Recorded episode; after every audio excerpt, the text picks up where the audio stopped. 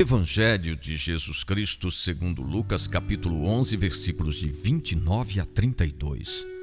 Acorrendo as multidões em grande número, Jesus começou a dizer: Esta geração é uma geração perversa. Busca um sinal, mas nenhum sinal lhe será dado a não ser o sinal de Jonas.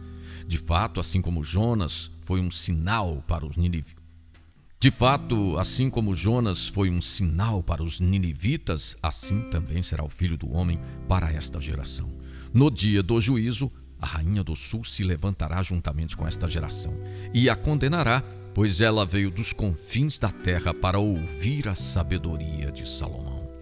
No dia do juízo, os ninivitas se levantarão juntamente com esta geração e a condenarão, pois eles mostraram arrependimento com a pregação de Jonas.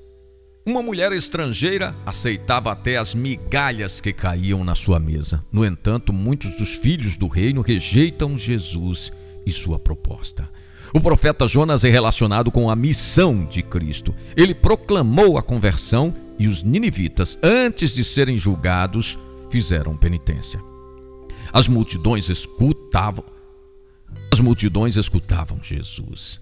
A acolhida é entusiasta por parte dos últimos da sociedade. Além das fronteiras de Israel, homens e mulheres de boa vontade acolhem a sabedoria profética. Porém, os mais instruídos que conheciam as profecias e as tradições exigem um sinal. Jesus é o próprio sinal.